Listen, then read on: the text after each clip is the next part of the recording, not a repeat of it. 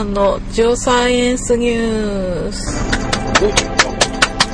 はい。おい。はい。えーと、うん。しましま巡検ツアー直前号になるはずなんですけど、うん。私は多分終わってから出るんじゃないかなって。いやいやいやいや、直前後です。この人の言うことは信じちゃいけない。間もなく始まります、しましま巡検ツアーですが、えー、2013年9月7日土曜日、うん。三浦に行きます。えー、一応、まだ募集中です。えー、実施は9月7日土曜日ですが、フォームは前日9月6日金曜日の14時っつったっけ 覚えてないですよ。14時までにします。はい。えー間もなく終了ですのでご参加ご希望の方はお早めに、えーおかげさまで現時点では満員御礼な状態ですが一応前日まで訪問残しておきますので何かご興味のある方はふるってご参加してください、えー9月7日土曜日の朝10時に京浜急行三崎口改札前に集合です。これが第1部、えー参加費2000円。で、えー三崎口から油壺近くの海岸はい。を見て、えー地層の天然物を見に行って天然記念物？天然物よ天然記念物大体の地層は天然物ですから。そうだよね。えー見て、えーその後三崎港でご飯を食べて城ヶ島に行きましょうと。えー2000円と言いましたが昼食代は別です、えー昼食代を各自お好きなものを召し上がっていただいてそれぞれお支払いくださいで、えーお食事の後城ヶ島に渡りまして、えーそこでしましまを見るというのが第1部です、えー第2部はもうみんなで食事して、えー飲む人は飲んでということで、えーもう都内だね都内でえー19時ぐらいに開始予定です現時点でこんなアナウンスでいいのかとちょっと今うん。うん。思いましたが、はい。えーフォームに連絡先をご記入いただくようになってますので、えー前日ぐらいにはなんか決めてお送りしていると思います、そんなんでよければぜひご参加ください。現時点で1部も2部も、えー若干人の入れ替わりはございますが私たち2人を含めて12名ずつはい。は参加表明い。ただい。てますそんな規模なので、えーまあ、こじんまりと、えーよろしければご参加い。ただければとい。うことでござい。ますこれ案内言っとい。た方がい。い。かあ持ち物は前回の配信聞い。てください。はい。えー参加表明い。ただい。た方にはメールの方でお送りしますが、えー、大体お家にあるものでなんとかなるですがまあ持ってきてくださいというものをご案内しております。ただ心配なのが雨。そうなんですよ。なんか竜巻とかあちこちで発生してますが、三浦は多分大丈夫だと思いますけど、竜巻は。雨はね、えー現在のところ晴れ時々曇りえー曇り時々晴れえー予報サイトによっては雨。あ雨のところもあんの？はい、予報、予報する人によって、晴れたり曇ったり、ところによって、今日、あの、強い雨が降る可能性がっていう。うんまさしくこの収録してる今日すごかったね朝すごかったですね。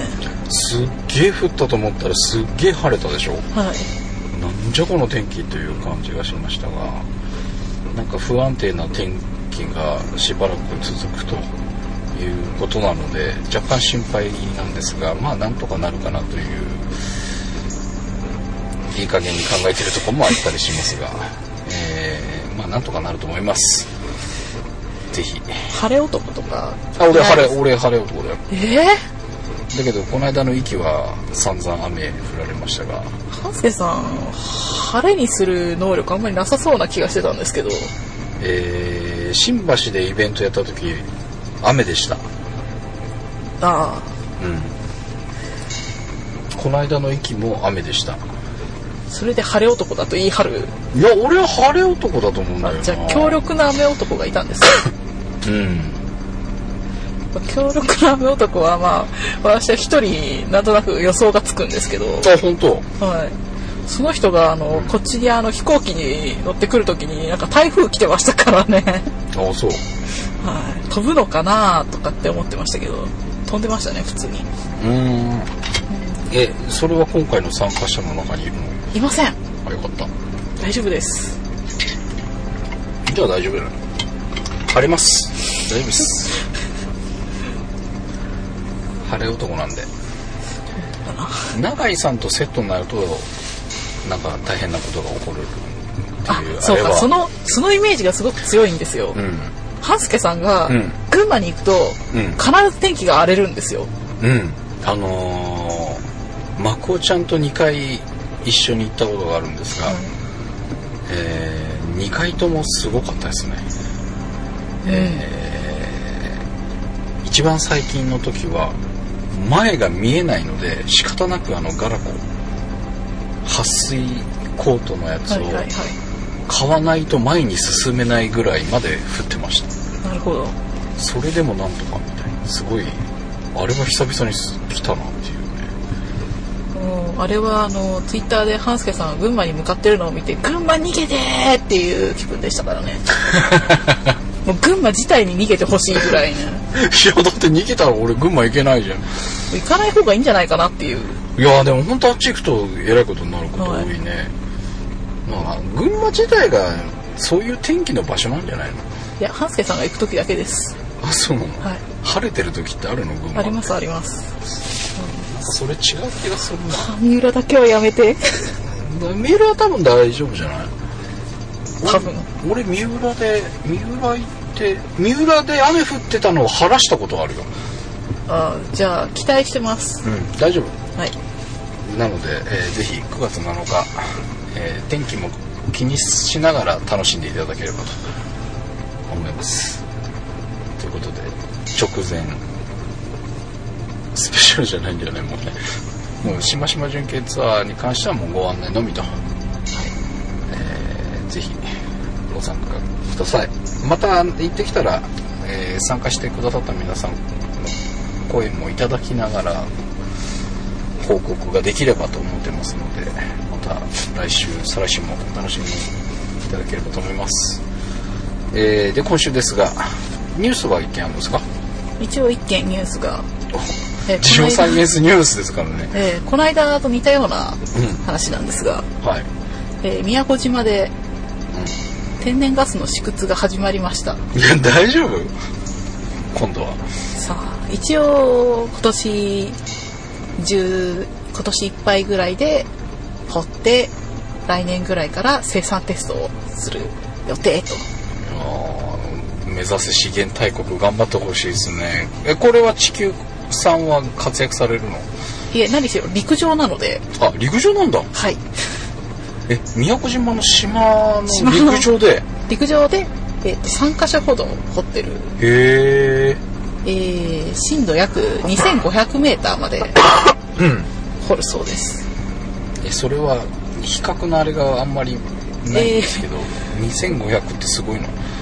まあ、深い方ですかね。もっと深いのはありますけど、うんまあ、深い方ね。どちらかというと深い、はい。2500ってでも大変そうだねうん。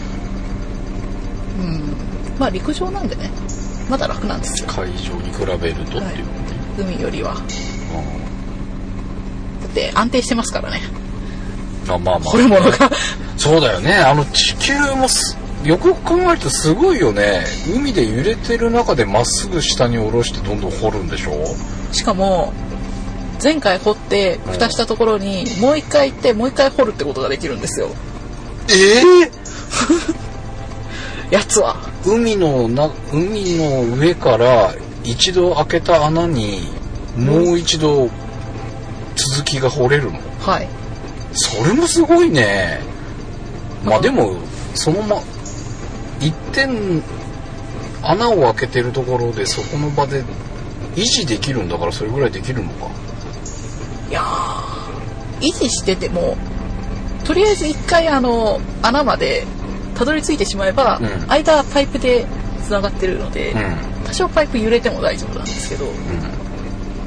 下ろしたのをうあの穴に入れるのってこんすごいよね確かにね。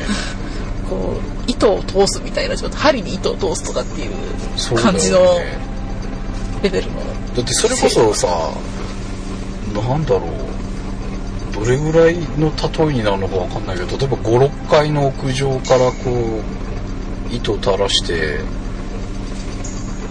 まああの一応秘密兵器がいろいろとあるんですけどね。ああまあまあそうだろうけど。でも海のさ上ってどなどんな凪でも多少揺れてるわけじゃん、はい、でなおかつ海流みたいなのもあるわけでしょ、はいあります。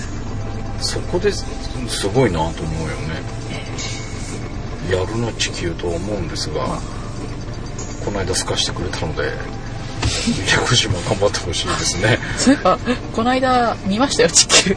あ本当？東海道線に乗って、うん。あのお伊勢参りしてきたんですけどはいは途中のあの清水港にいるのが見えました。いえー、マジで見れたの？東海道線からあのふと海の方を見てたら、うん。あの形は見覚えがあるぞっていう櫓が見えました、え一番の上の方ですね。あーあの部分が見ねえて、あうん。いるわっていう。へ すごい特徴的な形をしてるので。ーてっぺんのところだけ見えた感じなのはいてっぺんのあの穴を掘るためのパイプを固定する櫓の部分、うんうん。あれが見えてえー、いいなでも清水港だったらい行けなくないよね。いけなくはないですね。2時間ぐらい走ったら見に行けるんだ。でもまだいるかわかんないのか。今多分いるんじゃないかなという。あそう。えじゃあしばしば巡検ツアーやめて地球見に行こう。ツアーにする？見に行っても見るだけですよあれ。怒られるねみんなにね。参加者いるんだった。はい。いやでもちょっと一回見てみたいなですが、えーまあ、今回はじゃあ地上でっていうことの地上で。来出るでどうなんすか？その下馬評的なもんはないの、まあ。いけるんじゃねえとか。多少は出るんじゃないかなっていう。でもさまたちょびっとでさ生産するには至りませんでしたみたいなことにはならない何しろ宮古島もう30年ぐらいあの調査してますからね。ええそんなに調査調査だけそんな時間かけてんの？掘ろうか掘るまいかっていうのを30年間悩み続けた場所なんですよ。へえ30年って長く感じますけどうん。石油関係だとうん。そんなに長くないです。え？そんなに調査しないとできないの？1本掘るのにう数億から数十億とかかかるわけですよ。んうん。でもその30年間調査するし続けるあし続けるって言っても、うん。あのい調査自体は、うん。あのそういう機械でうん。測定するんですね、あのうんうん。地下の状態を、うん。でそれを解析してっていう作業をするんですけど、うん。解析してどうだろうなと思ってみて、うん今回はやめとこうって言って10年後ぐらいにまたうん。新しい手法が出てきてうん。その元のデータをもう一回解析し直してうん。見てうん。やっぱりやめとこうって言って10年寝かして、うん。また10年後に新しい技術で再解析してあ今度はなんか当たりそうみたいな状態になると30年かかるわけですよ。ああなるほどね。その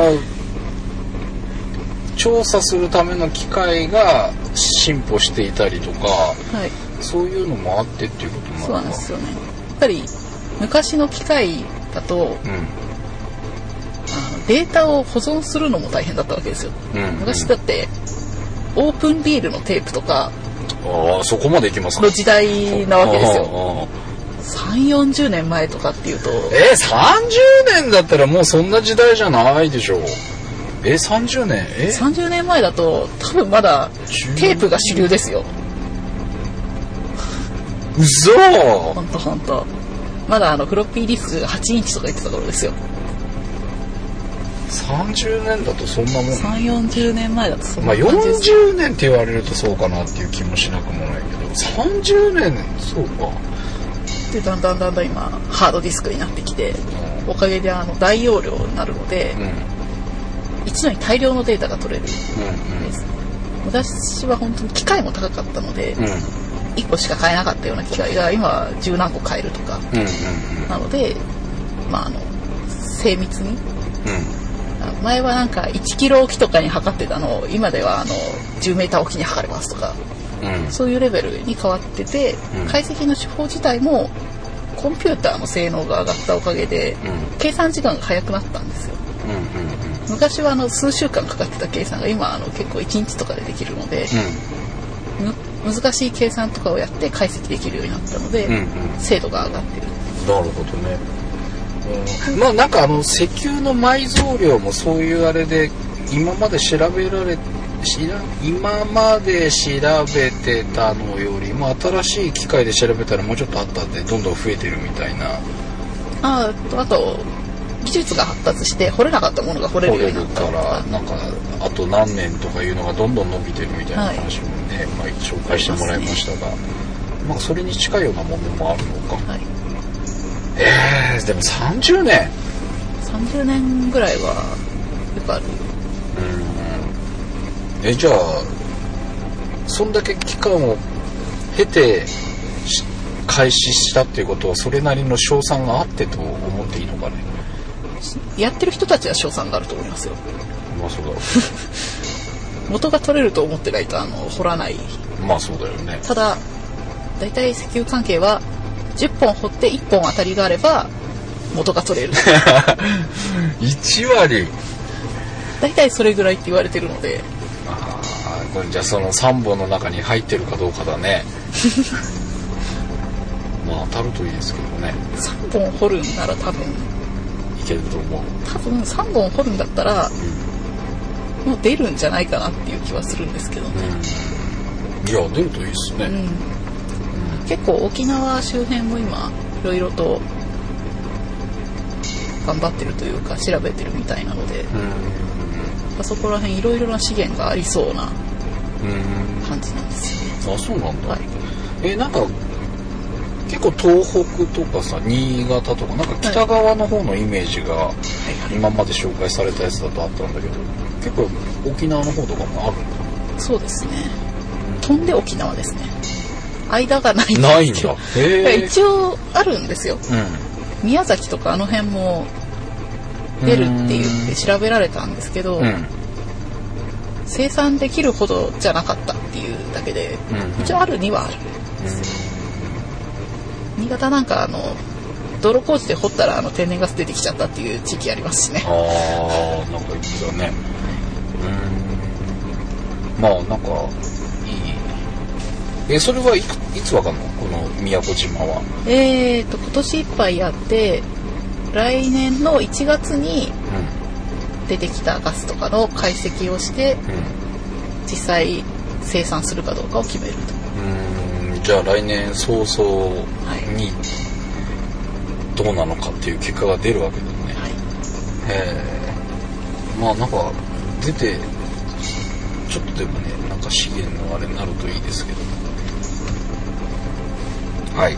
ということで宮古島今頑張ってるそうなので、えー結果を待ちましょう。で、えー今週ですがまあ冒頭にもちょっとお話ししましたがえらいことになってますねいろいろ。竜巻とか台風も何個か今来て17号この？間来たのは、えー16号じゃないですか？16だったっけ？はい。17はあの日本のはるか沖合で発生して消滅したんじゃないですかね確か。うんえー、でもあん今年はどうだったのかね。お少ない感じがする。これからなのかね。これからじゃないですか？まだ台風シーズンは。台風シーズン。これから。まあそのそれまでになんかいろいろとあったんでどうなんだろうっていう気もしますけどまだ注意をしないといけないこの台風について教えていただこうと。まあちょろっと。ちょろっと、ちょろっと。うん、台風台風について。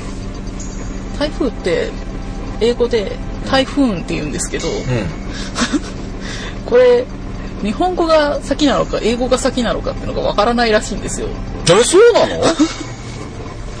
どっちが先かわかんない。どっちが先かわからないし語源もよくわからないっていう感じらしいんですけど。え台風は北半球？ハリケーンはそうですね台風とうんハリケーンとサイクロンっていうのがあるんですけど、はああサイクロンね。い、え？台風とハリケーンって向きが逆じゃなかったっけ？違ったっけ？向きは逆ではないんじゃないかな。あれ？北半球と南半球で回転が逆？あーその話はねコリオリについてを話さなきゃいけないんですけど。はい？コリオリ？コリオリの力っていうのがあるんですよ。ココリオリはい、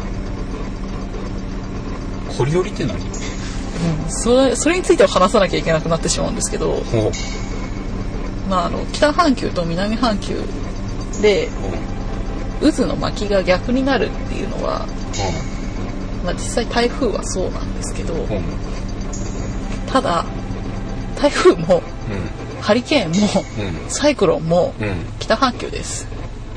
あれそうなの？俺逆になったやつがあれって呼び方が違うのかと思った。ら違うんだ？一緒なんだね。台風ハリケーンサイクロンは全部同じものについて言ってるんですけど発生する場所が違うんですよ。はい。台風はう西側太平洋。んうん。日本の南側ですね。うん。あそこで発生するものが台風。うんハリケーンはうアメリカ側んうん。太平洋の東側もしくは大西洋。うんうんそこで例えばカリブ海とかですかね。うんうん。あの辺で発生するものがハリケーン。うん。サイクロンはインド洋で発生するものです、へえ発生する場所なんだ。はい。はい、全部熱帯低気圧です。はいはい 分類としては。えー、でもその3つは発生する場所が違うだけで回転一緒一緒のはずですね。あそうなんだ。そうだよね。全部北半球だったらそういうことだよね。あ俺なんかじゃあ騙された。ただ台風に関してはん。南半球側でいや南半球ではできないかなやっぱり。ううん。ん南半球にできたら回転は逆は逆なの？一応逆は逆ですね。あの南半球と北半球で渦の回転は逆なんですけど、うん。これは大きいものに関して台風ぐらい大きいとうん。逆向きのになるんですけど、うん。お風呂の線抜いたとかだとどっちにも関係ないっていう。あれぐらい小さいと関係ない。あそれもなんか聞いたことあるな。あそれは関係ないんだ。それは関係ない。台風ぐらい大きなものだと影響を受けるっていうことなんだ、あのなんていうかな円盤があって円盤を、ま、真ん中でピンで止めてうん。回しているところにうん。うんボールを投げるとボールはまっすぐ進んだとしてもうん。下が回ってるので下の円盤は回ってるじゃないですか。うんうんうんうんそうするとボールがまっすぐボール自体はまっすぐ進んでるんですけど円盤は回るからうんうん。そのボールに黒インクとかつけてうん。まっすぐ進ませるとうん。円盤上には弧を描いた跡がつくんですよね。うんこれがまあコリオリの力って見かけの力なんですよね。うんうんうん。本当はまっすぐ行ってるんだけど見かけ上曲がって見えるっていう。うんうんこれがコリオリの力でこれ北半球と南半球だとうん。回転が逆になるわけじゃないですか。その円盤の。うんうんうん。あの北極から見るか南極から見るかってですけど。なんで渦が逆に見えるっていう。いうものすごくあやふやというかあのうん。適当に説明するとそうなるんですけど、うん。まあまあいいやそんなもんで、うん、ていうか俺はそれよりも台風とハリケーンの向きが一緒っていうのがショックだった。よくよく考えたらそうだよね。アメリカとかでハリケーンって言ってて南半球じゃないんだから逆じゃないよね。うん。まあ、ただあそこはあの赤道に近いからどっちもどっちと言えないこともないんですよね。南半球で発生する場合もあるんですよ。うその後北半球に来てしまうんですけどね。んうん。えそういう場合って回転またそこで赤道をまたいだら変わるの？なんか多分ね変わらない。あ変わんないの？変わらないというか赤道直下だとうん。赤道直下で発生した時多分渦がないはず。あそういえばそういうもんなんだ。でこっちに来るにつれて渦がだんだんできるはず。えー、じゃあ一旦その南半球でぐるぐる回っててこう移動してきて赤道付近にヒュッて消えてもう一回逆回転するの？いやあのできた時って渦あの巻きがないんですよ。うん。あれ勢力が大きくならないと見えないのでうん。赤道大体発生する場所は南半球の本当に南の方では発生しないんですよ。うんうんうん。赤道付近のあったかい海じゃないと発生できないのでそこら辺で発生してこっちに来る時に渦ができる。あそういうことなのか、はい。だギリギリ南半球側で発生することはもちろんあるんですけど、うんでこれあの台風の進路って不思議に思いません？綺麗に弧を描いて日本直撃するっていう、うーん日本列島に沿ってっていうような動きするよね。はい、あれなんか進路見てたらまっすぐ行けば中国行くはずなのになんか曲がってくるっていう。うんうんうんうんあれも反対側に曲がることってないんですよ。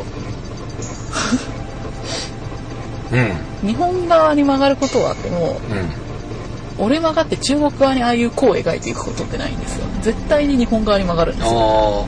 あああのー日本側にこう弧を描くようなのか、まあはい。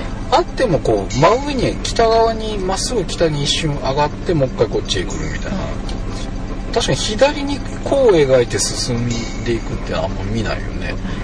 でも日本よりももっと南の方で見ると西に向かって進む時あるんですよ。あそうなんだ、はいええそれは日本に関係ないからアナウンスされないってこと？日本近郊の進路図しか出ないじゃないですか、うんうんあれのもっと発生した側うん。うんの方にどんどんどんどん降りていくと、う最初北西に向かってそこから北に上がりん。最後東に向かうんですよね。うん。そういう弧を描くうん。ことが多い。だいまあ北西から北に向かってですかね。大体最初は、北西なんだ。最初東に行かないんですよ。これがあのしかも赤道に近ければ近いほどうん。西に進むんですよ。うん。で北西ですけど真西じゃなくてちょっと北西側なんで、うん。北にどんどんどんどん進むじゃないですか、うん。西に行きながら。うんある程度北に行くと今度は東に行くんですよ。へええなんでそういう動きになるの？これはですね、貿易風と偏西風っていうのが関係するんですよ。貿易風っていうのはう赤道の方で吹く。んうん。上空で吹いてる風。これは東から西に向かって吹いてるんですよ。うんうん。ずーっと。うん。年中。うん。なので台風まず西に進むんですよ。で今度北に上がっていくと今度は偏西風の地帯に入るんですよ。うんうん。うんそうすると今度は東に行くんですよ。うん。偏西風って西必ず西から吹く風なので。うん。え そもそも赤道からはい。北方向に行くのは？これは気圧差の問題でしょうね、っていうことなのはで上がってった時に最初に東方向に流され西に流されますね。あー西に流されはい。北にこう登っていく途中でその方向が偏西風の流れが違うところに来て東に向き始めるっていうことでさらに日本の上空まで来ると今度はジェット気流っていうのに乗りましてなのこれに乗ると台風早いんですよ進むのがうんあそうよね。大体こう発生して日本に来る来ないとかいうのがすごい長くて乗っかっちゃったら一気にシューって。乗っかるとジェット気流に乗っかるとまっすぐ東にものすごい速度で進んでいくんですよ、うんうんうんうん。だからまあ僕らは今関東ですけどだから僕らのところに来る頃になんかもう消えるけどはい。だから僕らの関東近辺で台風が停滞するとかってないもんね。よっぽどのことがないとないですね。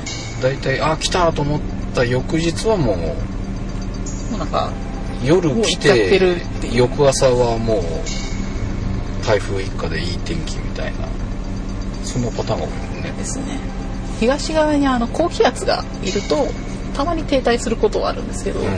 基本的にはもう東に向かってスーッと行き去ってしまう、うんうん。このジェット気流とか偏西風貿易風っていうのも、うん。地球が回転してるからうん。そういう風な対流が起きてしまう。うん。一応あの実験でもうん。確かめることはできるらしいんですよ、そういう対流が起こるっていうのはへなんか水槽を2つ用意丸い水槽を用意してえうん。ドーナツ型にして外側外側を熱湯で温めて、うん。内側に氷水を入れるかなんかして回すと、うんうん。そういう対流が起こる。へえ実験があるらしいです。うんうん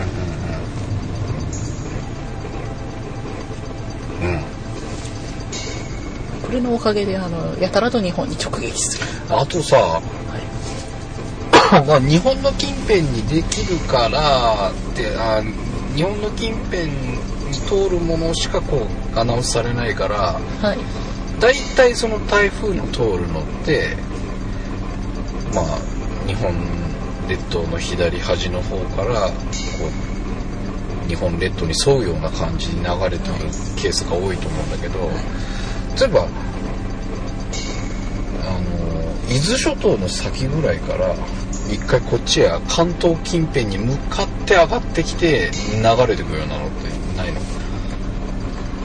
あそこからだともう偏西風の地帯に入ってしまうのでまず西に向かうってことがないでしょうね。北にまっすぐ上がるっていうのも難しくて東に流れてしまうのでうん。うん関東の方にやっぱり来づらいでしょうね。うん。みんな中でもさあとできる場所も問題がいろいろあって。あの近辺はできてもそのまま東に行ってしまいますしね。うん。実際あのだいぶ東の方で今回17号はできたんですけど本当に海のど真ん中で台風17号できて。あれはちょっと南すぎたのでまず西に向かって西に向かって行ってる途中で消えちゃいました。あそういうことなんだ。そういうふうに消えちゃうことが多いから見かけることがないってことなのこれまず日本に影響ないですからね。ああいったところで伊豆諸島の南側ぐらいだとできてもうん。本島の方に影響があることはほとんどないうんないまま通り過ぎちゃうってことどっかに行ってしまうあの季節によって通る場所が大体決まってるって言われてるんですよ。うんうんうんあの夏はうん太平洋高気圧が日本の上空に居座ってるので、うんうん。その縁を縁に沿って台風が移動するんですね。うんなので日本にあまり来ない。うん。でだんだんだんだん弱まってきて9月とかになってくると、うんあの太平洋の方に退いちゃうので、うん。その縁に沿って日本に直撃するっていう。だから台風シーズンがこれからなのか。でもっと弱まると、うん。今度は海の上を通るので影響来がなくなるそのね。えー、まあでもそろそろじゃあ台風シーズン入る感じなのかね。ですね。今回なんかちょっと高気圧のいる場所がおかしいらしくてうん普通南側にいるんですけどうん。東の方に今いるらしくて日本列島の。うんうんうん。そこにいられるとあの いろいろとこう来たものを止めちゃうわけですよ。はいはいは東に行こうとしてるのに東から高気圧がいるので、いうんなんで長雨になってしまったりとか、ああなるほどね。同じ場所でずっと続いちゃったり。うんうんで秋雨前線も本当なら東西に伸びるはずなんですけど、ん。南北に伸びてたりうんうんうん。いろいろと不思議な天気図になってますね。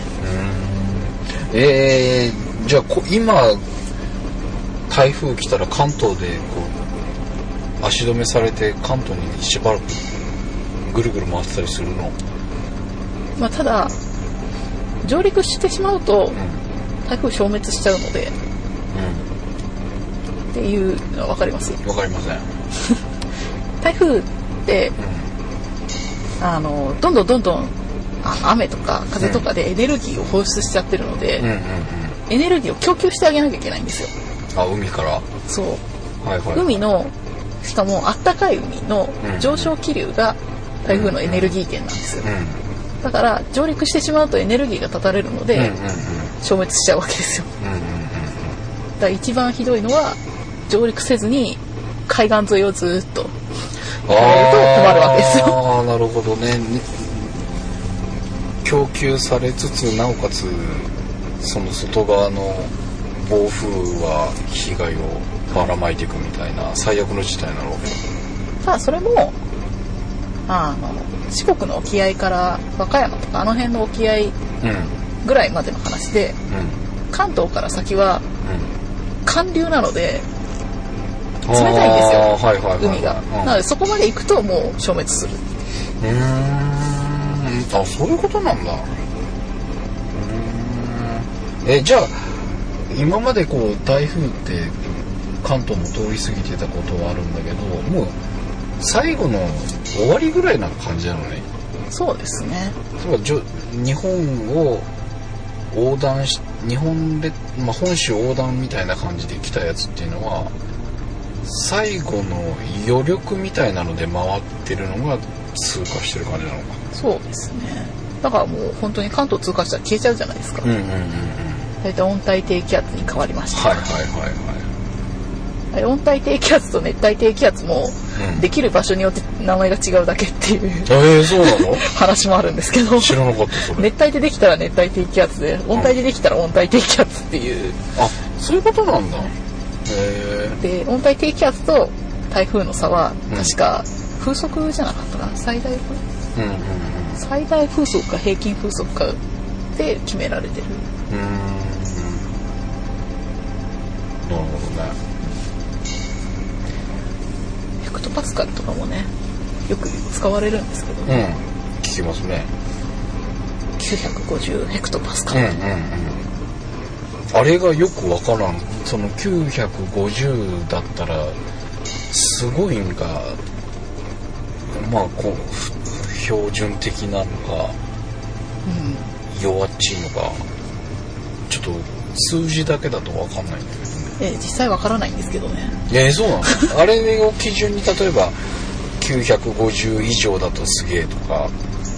以上以上だと大したことなくなりますね高ければ高いほど高気圧なので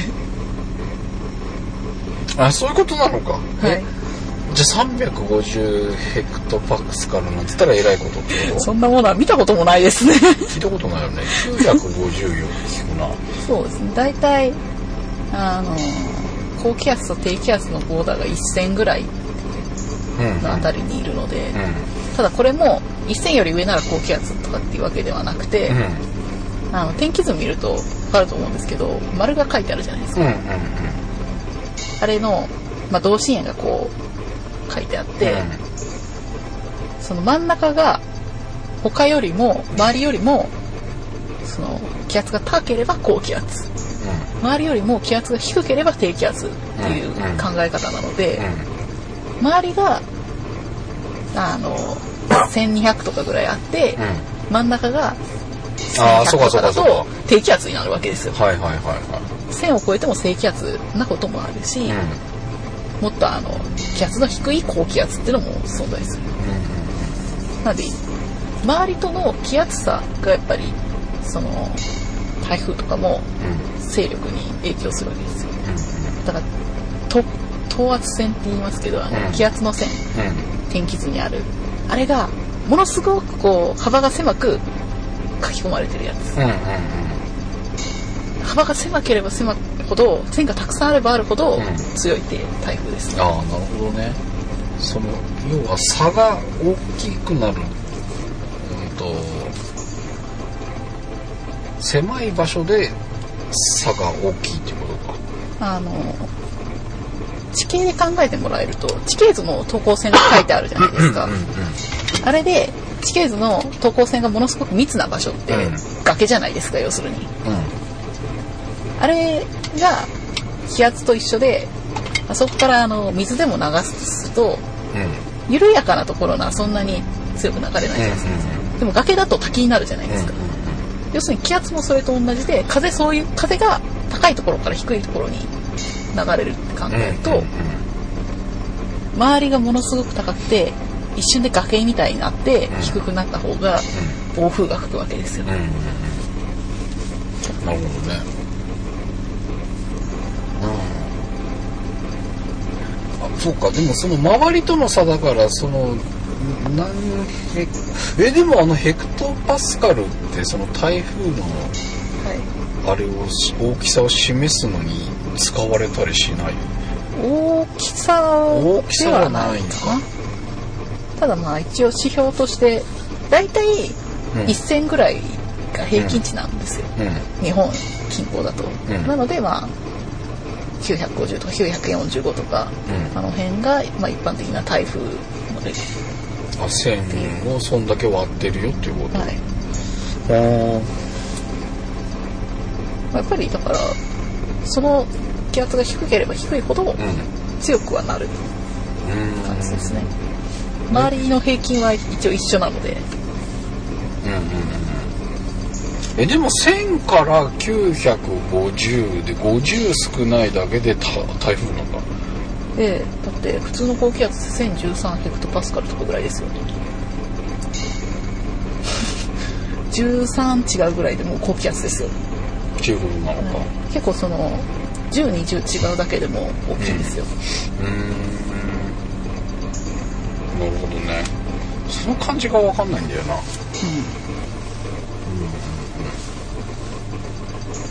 ちなみに1000ヘクトパスカルでいくらだっけな？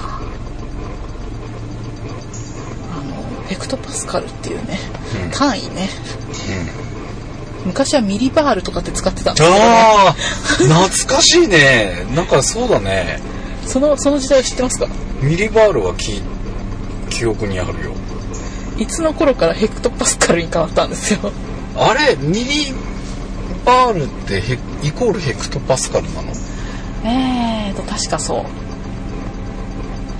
あそういえばそうだね。聞かないね今ね。あの気圧の単位がいつの間にか変わったっていう。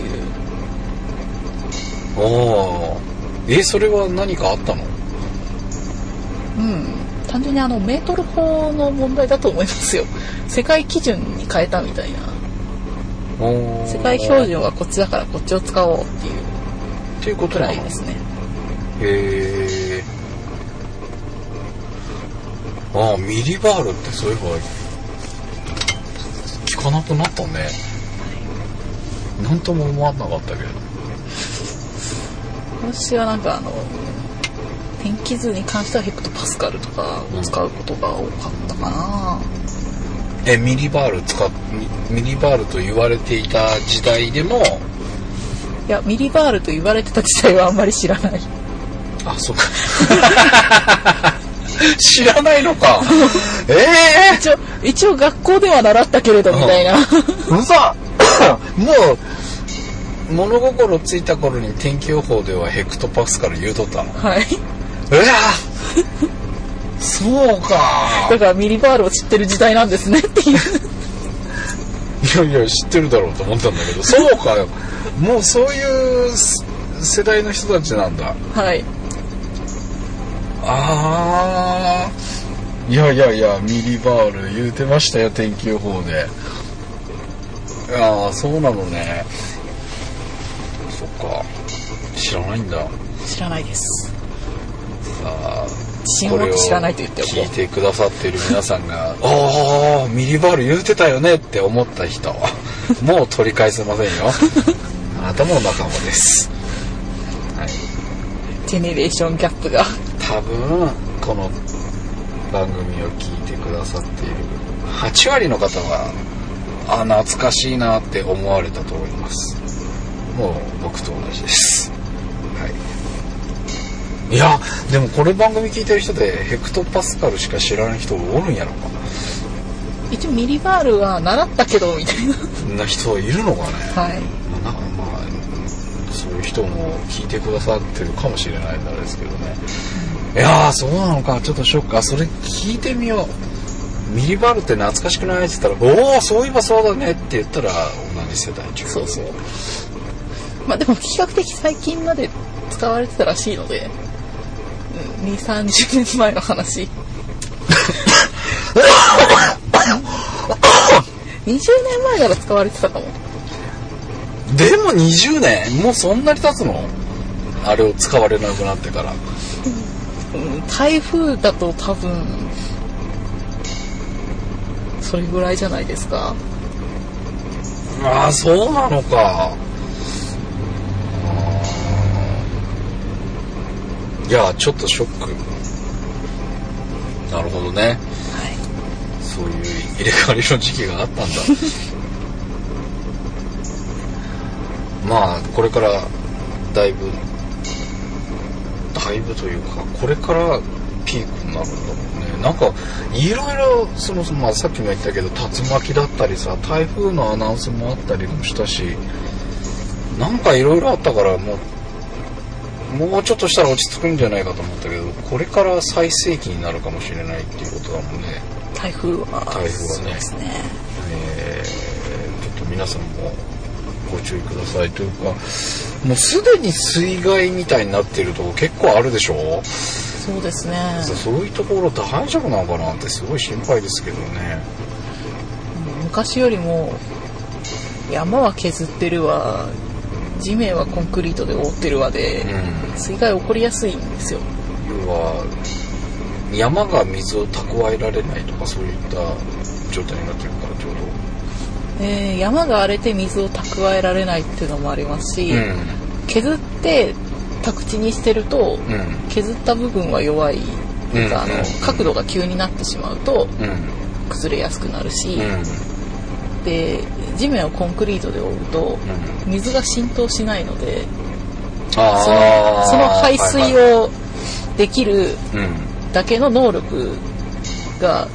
土よりもやっぱりないんですよコンクリートの方が。で排水溝があったとしても排水溝の能力を超えてるうん。水が来るとものすごい勢いで溢れちゃう。なるほどね。いやー、まあ、ちょっとこれからまあ気をつけるっつってもねこればっかりはどうしようもないのかもしれないですけど。まあでもなんだろう。アナウンスがあった時には不要な外出を避けるとか飛ぶようなものは抑えるとかなんかできるだけのことをしておくしかないのかなっていう気もしますけど。うちは去年屋根が飛ばないように必死にくくりつけて抑えたみたいなことがあったんだけどね。それをしかも来てからやったっていう。うん。普通来る前にやりますからね。怖かったよ。バコーって一瞬怖かったよじゃないわ。持ち上がったからねこう支えてるのは。だから来る前にやろうよ。っていうね前もってできることはしときましょう、はい。えーこれから、えーどれぐらいまでなのかね。10月遅いのは10月に来ることもありますからね。10月あったよね確かに、ありますね。10月に来ることもねまあこれから一月二月ぐらいちょっと注意しながら。えー屋根が飛びそうなお家は早めに。うち今年 去年？いや大丈夫大丈夫だろう多分、本当？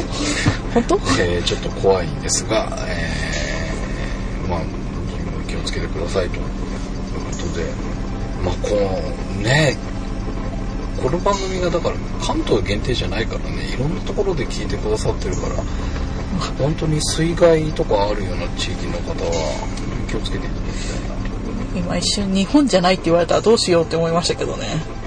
いや日本じゃない人もいる。台風じゃなくてうちはサイクロンが来るって言われてもね。あそうだよ。だからなんだっけ。あのハリケーン。あれハリケーンになるんかね。あの産産油国からお送りくださった方いるじゃないですか。あそっちはサイクロンの方じゃないですかね。サイクロン大丈大丈夫なの？サイクロンも時期あるのかね？時期あるんじゃないんですかね。多分。やサイクロン。っぱりあの海の温度が上がってる時の方が起こりやすいんじゃないですか？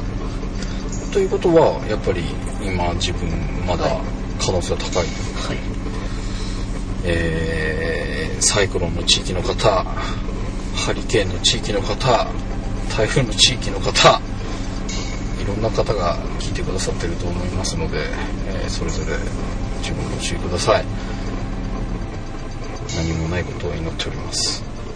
ということで、えーこれ知ってたらなんかいいことはあったんかなうんまあどう頑張っても日本に台風は来ると。もまあそうだね。う誘引してるかのごとく日本に来ると。そうか。まあもうあの風のせいでしょうがない。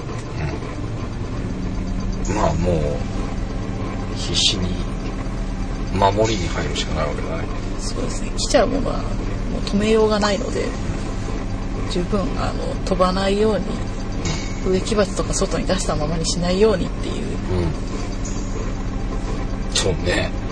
怖いよね。この間の竜巻とかさ角材が車貫通してるとかさ、竜巻まで来るともうあのどうしようもないので。でも台風竜巻はもう分かんないけど台風はある程度事前に分かるじゃん。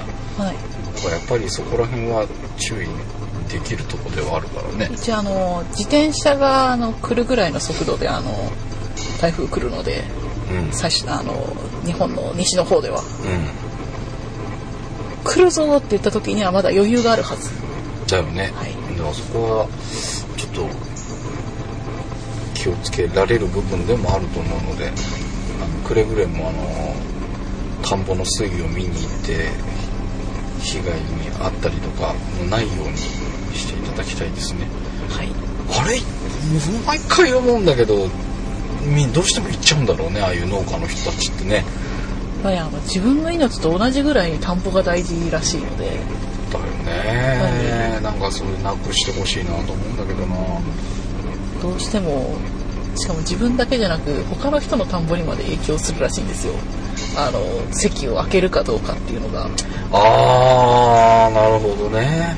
そうしかもそれをやらないとうん。田んぼがダメになるとその日その1年のあのまあ稼ぎが全部ダメになるからっていうのもあるらしいんですけどね。いやーでもさそれで亡くなっちゃってる方を結構ね毎年のようにこう聞くとだからその田んぼのその水位がどうのこうのっていうのはあのー宮城の方でね、はい。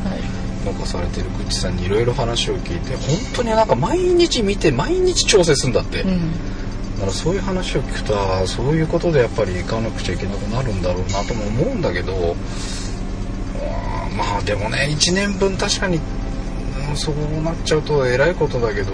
あれ早くこうウェブカメラじゃないですけどカメラで遠隔操作ができるようにならないかなって思ってるんですよ。ああそうね。家にいながらにして操作できるようにならないかなっていう。う、ん。本当そういうふうに。それができるようになればね。大抵でもさあのお年寄りじゃないあの、はい。チェックで田んぼの様子を見に行ってっていうのねなんかそういうのはまあなるべくなくなるといいなと思ってはいますがまあ今年もどうなるか分かんないですけどこれから、ま、シーズン来て、まあ、悲しいニュースも聞くようになると思いますがこれを聞いてくださってる皆さんが、えー無理をなさらず台風からうまく身を守っていただければと思います。ということでえー、しましま準検ツアー直前のはず。トロチェロジオサイエンスニュースでございました。お届けしましたのは半助と。太郎でした。ではまた来週。いや。ではまた次回にしときましょう。はい